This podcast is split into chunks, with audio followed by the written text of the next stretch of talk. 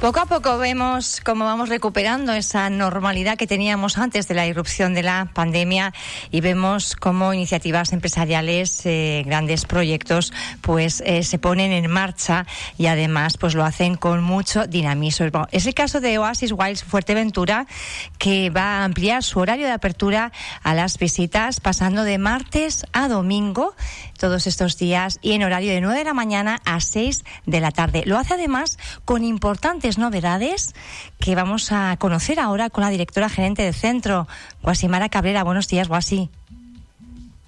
¿Qué tal? Ay, que no te escuchaba, ahí estás. Bueno, aquí estamos estupendamente por ahí. Muy bien, la verdad con mucha ilusión y sobre todo esperanza de ver tanta gente por nuestras instalaciones por fin después de tanto tiempo. Habéis ido poco a poco ampliando esos horarios. Ahora ya se puede visitar el centro de martes a domingo y en un horario además muy extenso de 9 de la mañana a 6 de la tarde, Guasimara. Pero decía al inicio que, que hacéis esta, esta apuesta además con importantes novedades para llegar a toda la familia. Pues sí, estamos probando, ampliando días. Eh, ahora solo cerramos los lunes y abrimos el, resto de la semana. Y aprovechando esta llegada de, visitantes y turismo en la isla de Fuerteventura, es cierto que no hay, no hay estabilidad todavía. Eh, algunos días son más fuertes, otros son débiles, pero sí estamos haciendo todo por nuestra parte, incluso haciendo nuevas actividades para la familia, para los más pequeños de casa, también para los adultos todo lo que sea para poder seguir educando medioambientalmente y también promocionar y captar para que puedan llegar a nuestras instalaciones. Porque es ese ocio con conciencia ¿no? que ustedes eh, promulgan a través de esas actividades. Cuéntanos cuáles son, cuáles son las novedades principales. Bueno, tenemos novedades eh, principales, son las experiencias que llamamos de backstage en determinadas eh, instalaciones, como son los grandes mamíferos, en jirafas, en elefantes, donde de un modo más privado y exclusivo puedes conocer no solamente la especie en sí, sino el trabajo que se realiza a diario con ella de manos de los cuidadores, entrando en esas traseras, ¿no? Eh, viendo lo que es el día a día. Aquello que normalmente no se ve, pero que también constituye un gran atractivo porque es ver la realidad, el día a día que se vive ahí dentro y que yo creo que es casi más eh, apasionante que, que ese, bueno, pues ese espectáculo que estamos acostumbrados a ver. Pues sí, y también es cambiar un poco la perspectiva del, cliente, ¿no? La forma de disfrutar de este tipo de centros, de no venir contemplando como si estuviésemos en un museo, sino buscar un poquito más allá, preocuparnos por esos animales y, poder conocer otro aspecto que es, oye, cómo se cuida ese animal, cuál es el día a día de ese animal, si me preocupa quiero saber todo sobre él.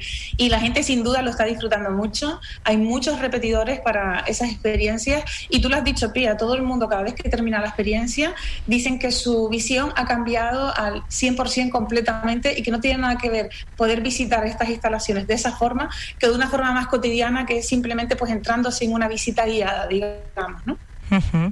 Bueno, pues esa, esa oferta eh, que estamos yo, estoy ya con, con ganas de, de, acercarme por allí, Guasimara, eh, a conocer todas esas experiencias y sobre todo con los más pequeños, ¿no? que yo creo que lo van a, a disfrutar muchísimo. Pero sé que también han hecho, eh, bueno, algunas experiencias para adultos. Sí, eh, dentro, mm, acabas de mencionar algo para mí vital importante. Generalmente en los centros de ocio, nosotros reivindicamos mucho el ocio con causa, porque trabajamos para una causa que es conservar la vida, a través de conservar la flora y la fauna. Solemos dividir siempre al, al público, digamos, infantil, ¿no? del público adulto. Yo, sin embargo, creo que muchas veces a los niños también hay que tratarlos como adultos porque son también los que tienen de un modo o de otro una responsabilidad muy, muy importante. Incluso ellos ya lo demandan. Creo que no tiene nada que ver las generaciones actuales con generaciones de hace 10 años. Nosotros lo notamos en los niños que nos visitan, el nivel tanto educativo como de conciencia medioambiental que tienen muchas veces más elevada que la de los adultos. Por lo tanto, tenemos experiencias que son compartidas, como hemos hablado, entre adultos y niños, que es un nivel elevado, ¿vale? Que pueden comprender eh, tanto adultos como niños. Y luego tenemos exclusivas de adultos, como acabas de comentar. Son muy divertidas. Es decir, lo mismo que antes enfocábamos, los campamentos, esas noches de convivencia o esas actividades de aventura para niños, ahora hemos vuelto hacia atrás y hemos dicho para adultos. Porque el adulto también lo demanda. Tanto que quiere llegar a revivir esos tiempos, eh, digamos, donde se divertía, donde tenía ese espíritu de sorpresa, de aventura, de sanarse en una actividad con la naturaleza que le sorprenda a, a su paso y hacerlo como un tipo de actividad team building. Eso es lo que estamos haciendo. En grupos concertados hacemos una actividad entre uno y tres días donde vienen y lo primero que hacen es desconectar, les quitamos todos los teléfonos pía, imagínate. yo creo que tenemos que hablar con Álvaro Veiga, con el director de esta, de esta emisora, porque yo creo que podría ser, bueno, pues eh, una actividad, creo que Pilar López, que se ha incorporado ahora al control, también estará de acuerdo conmigo en que hacer una experiencia de estas de team building, ¿verdad? De formar equipo y en la naturaleza, tres días, por ejemplo, que nos ofrece la posibilidad Guasimara, estaría, bueno, yo lo dejo ahí, luego intentaremos cambiar melarnos un poco Álvaro, a ver si, si tiende la mano, porque yo creo que es fantástico, ¿no? Lo vemos incluso en películas, eh, en grandes empresas, pero no estamos tan acostumbrados quizá a, esa, ese generar eh, equipo, incluso entre trabajadores, eh, en este tipo de, de actividades. Guasimara, me consta también que parte de ese proceso de, bueno, pues de mejorar la, la oferta, hacerla más innovadora, más sorprendente, con más conciencia y también han hecho una apuesta por la restauración. ¿Ha habido también hay cambios?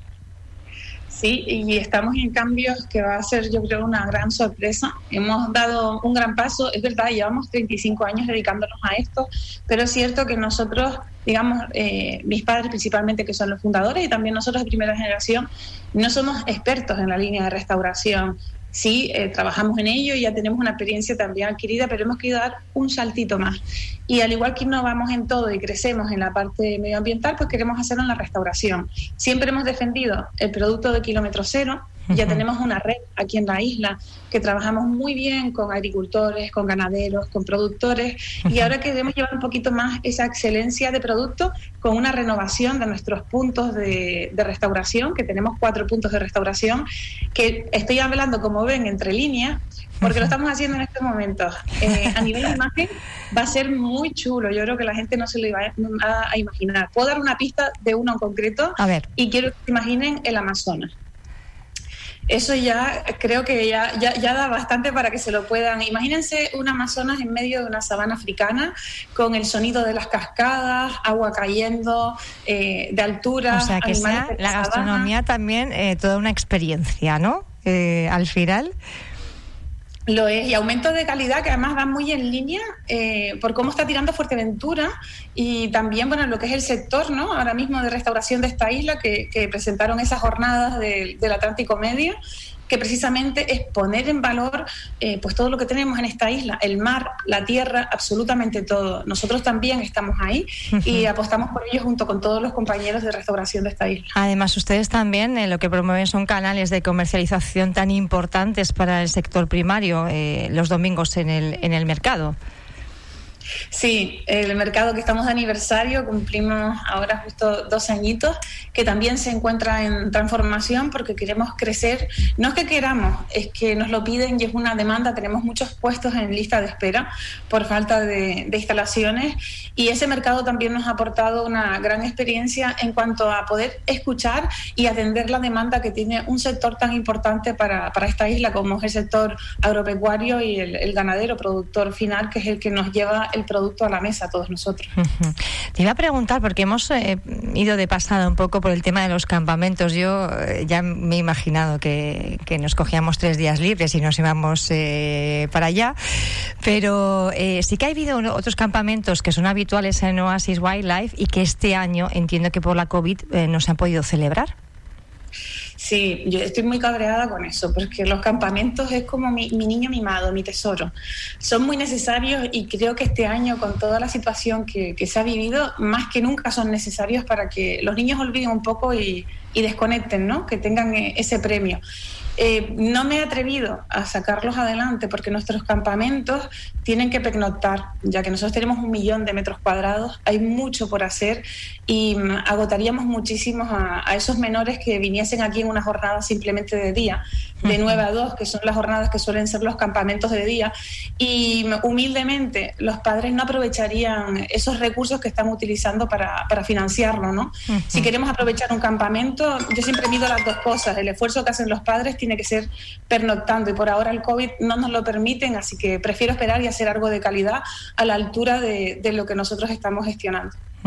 Son campamentos, además, eh, bueno, en los que se puede no solo crear esa conciencia y estar en la naturaleza, sino también aprender inglés, que yo creo que es eh, algo bastante importante. Yo lo dejo ahí para futuras, futuras ediciones.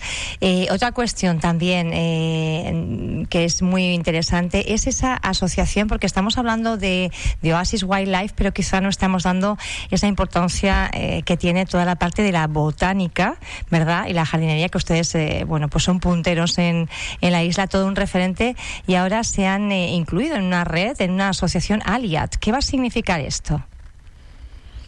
Sí, eh, perdón, eh, porque ahí no te entiendo. sí, la asociación Alias eh, se han ah, integrado ustedes. Es que se nos va. a mí me está costando también un poquito, ¿verdad? Lo que tiene la tecnología a veces y eso y eso que Tony hace magia. No, no te preocupes, ya, ya entendí. Eh, sí, con Aliat, bueno, Aliat es una asociación muy importante donde están los centros de jardinería más exclusivos, tanto de aquí de España como de Portugal, y hemos dado un paso con el centro de jardinería al ser socios, incluirnos dentro, ¿y qué nos va a aportar eso a nosotros, al centro de jardinería? Pues nos va a aportar una, que seamos exclusivos dentro de la asociación, es decir, al estar ahí no puede existir otro centro de jardinería que tenga lo mismo que nosotros vamos a tener. Y dos, de cara a la gente, que es lo que más les interesa, vamos a tener productos totalmente diferenciales porque ellos trabajan con los mejores proveedores a nivel mundial, es decir, aquellas personas que le encanten las plantas, que sepan que a partir de dentro de muy poquito tiempo, porque ya hemos iniciado esa transformación, cuando vayan a los centros de jardinería, eh, lo mejor es que vayan pensando que ese coche va a venir lleno, porque van a ver plantas que nunca han visto hasta ahora, que digamos estamos un poquito estancados en ese sentido. Pero que, vamos a poder cuidar, ¿no? Porque claro, esa es otra. Exacto. Hay gente muy adicta a las plantas, yo me considero una de ellas, pero nuestros perfiles de clientes son perfiles que van hasta relajarse a ver plantas y no pueden evitar llevárselas. Creo que ahora va a ser peor, por fortuna, en el sentido que vamos a ver mucha variedad que no estamos acostumbrados a ver ni en Fuerteventura ni, ni en las otras islas, quizás sí en Gran Canaria y Tenerife, pero aquí no. No solamente en planta, eh, también en productos de jardinería, en macetas, en todo tipo de cosas. el sistema que tiene Aliat es maravilloso, es muy moderno y es el salto que nos tocaba dar aquí en Fuerteventura, igual que lo dan otro tipo de comercios, como pongo un buen ejemplo, Electron, por ejemplo. Bueno, pues eh, yo creo que estamos dando bastante cuenta, cumplida cuenta eh, de esa apuesta fortísima que están haciendo ustedes por esa reapertura. Ha sido un poquito gradual, ahora ya abriendo martes de martes a domingo en horario de 9 de la mañana a 6 de la tarde con muchísimas novedades en todos los ámbitos. Guasimara, yo mm, no me gustaría despedirte sin agradecerte de parte de todo el equipo porque me están mandando mensajitos eh, esas palabras que tuviste, que tuvimos ocasión de de, escuchar este pasado martes, cuando Radio Insular cumplía su primer año de andadura, y fueron, la verdad, que unas palabras que creo que que todas las personas que conformamos eh, ahora el equipo pues las sentimos muy cercanas eh, y sentimos todo el calor que, transmitías eh, en esta bueno pues esta apuesta también a nivel tuyo personal no como persona más allá de, de la gran empresaria que, que, eres pero yo creo que te lo agradecemos todas pues de una forma muy muy entrañable. Te mando un abrazo fortísimo te digo en, nombre de todo el equipo. Guasimara, muchísimas, muchísimas gracias. Muchas gracias, Pía. Me acaban de elevar hasta el, hasta el cielo. Bueno, como sus palabras, ¿eh? Así las sentimos, de verdad mira, bueno, no se me ve, pero se me ha puesto la piel de gallina. Eh, pero sí les digo que, ustedes, y, no por, por, querer decorar más en, este sentido, son el reflejo realmente nuestro, también de nuestro trabajo. He visto el esfuerzo, el sufrimiento en este primer año que han cumplido y los valores que tiene, ya no solo en sí, en el conjunto de la radio, sino lo que aporta cada persona que está dentro de ese equipo. Yo, a mí me representan y a nuestra empresa también nos representan personas positivas, alegres, transparentes y que siempre han estado para las buenas y para las malas, que al final lo que necesitamos, un buen amigo está para eso y creo que es un excelente valor el que tienen, que tienen que cuidar, continuar y madurar porque se lo merecen. Así que nuevamente felicidades y gracias a ustedes por aportarnos a nosotros. Bueno, todo un orgullo recibir las palabras. Es recíproco. El sentimiento. Aquí lo dejamos, Guasimara Cabrera, un abrazo fortísimo, como decimos, cuatro minutos ya para las diez de la mañana, Pilar López ya mirando con esa sonrisa encantadora y ya prest para empezar con, con el micrófono, que es lo suyo. Gracias por estar ahí. Mañana volvemos a las nueve.